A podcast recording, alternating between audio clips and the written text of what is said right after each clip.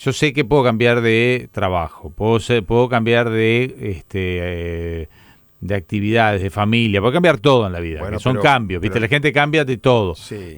Pero, pero, pero la muerte es el, lo más ejemplo, radical, Si usted fuera religioso, o es religioso, yo no lo sé, Sí. si usted es religioso, estoy pensando en el cardenal Daniel Sturla por hablar una, Sí. una figura.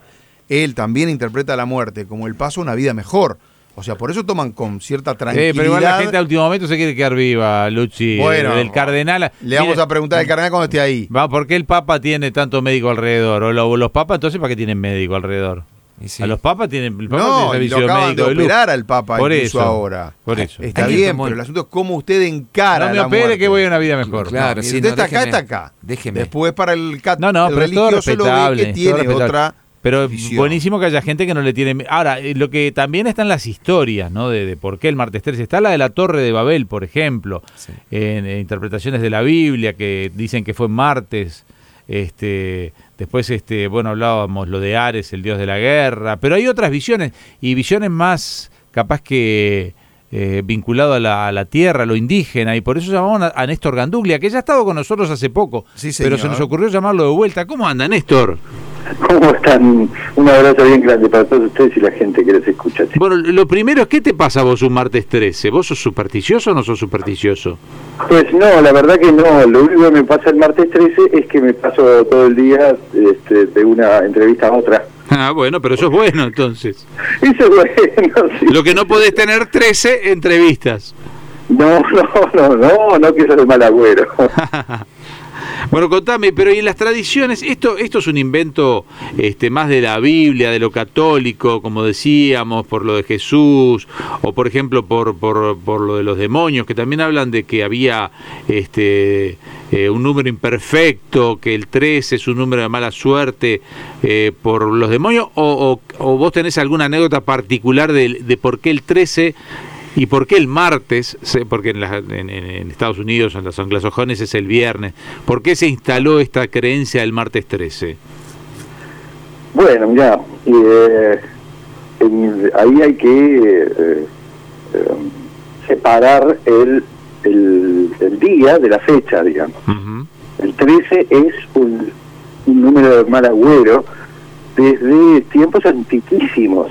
Prácticamente la primera cosa escrita que conocemos, que es el código de Hammurabi, de tiempos de este, las civilizaciones mesopotámicas más antiguas, ya había, el código de Hammurabi sabes que es un conjunto de leyes.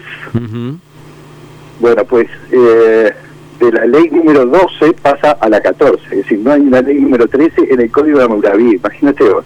Ah, mira. Así que eh, se trata de una idea muy antigua esta de que el 13 es un número de mala suerte.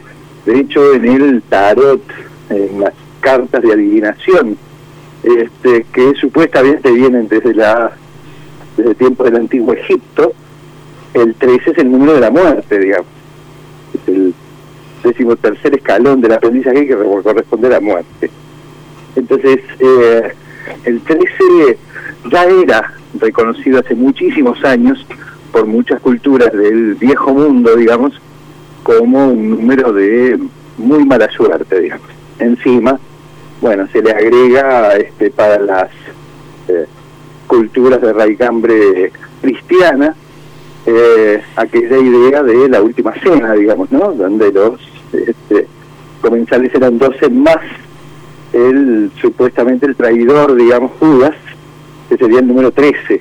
Ah, el número 13 era Judas, no era Jesús, porque el que le fue mal a los dos, digo, uno se suicidó y al otro lo Sí, mataron.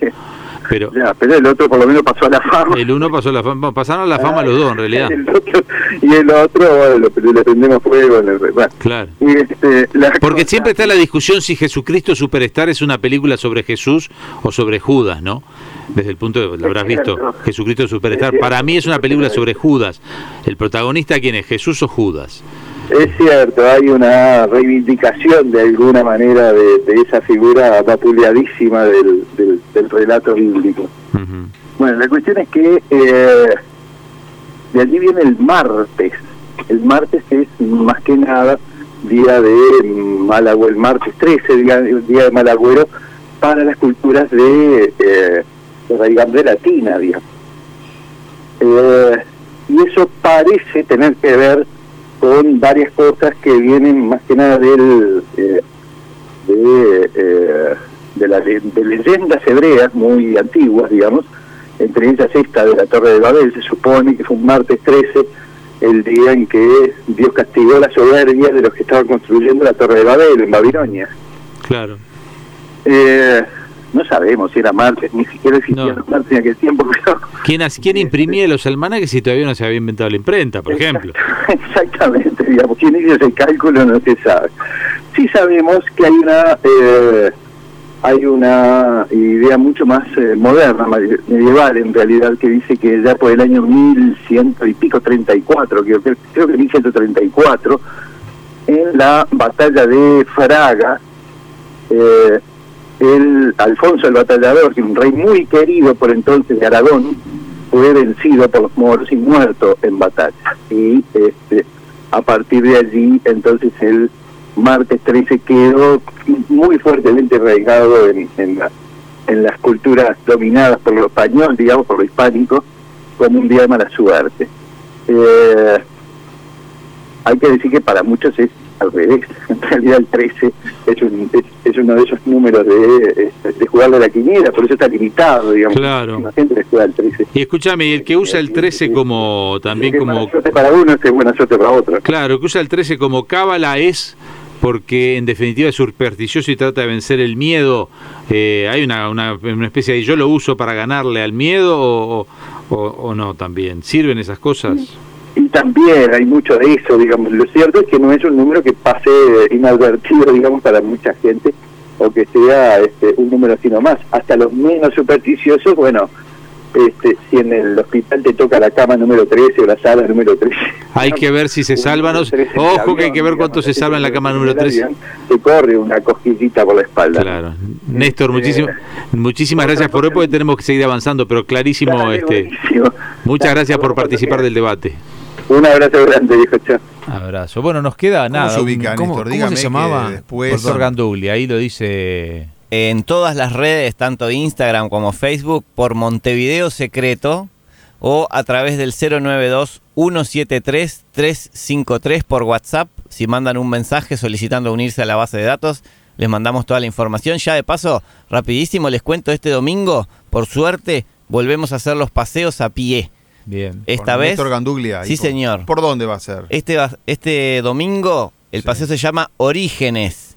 Es un viaje en el tiempo por la antigua Montevideo. ¿Y dónde se juntan? Nos juntamos a las 15 horas el domingo en las Colleras Sarandí. Bien, con tapaboca, con distanciamiento Todo, social, sí, todos los sí, sí, protocolos. sí, todos los protocolos.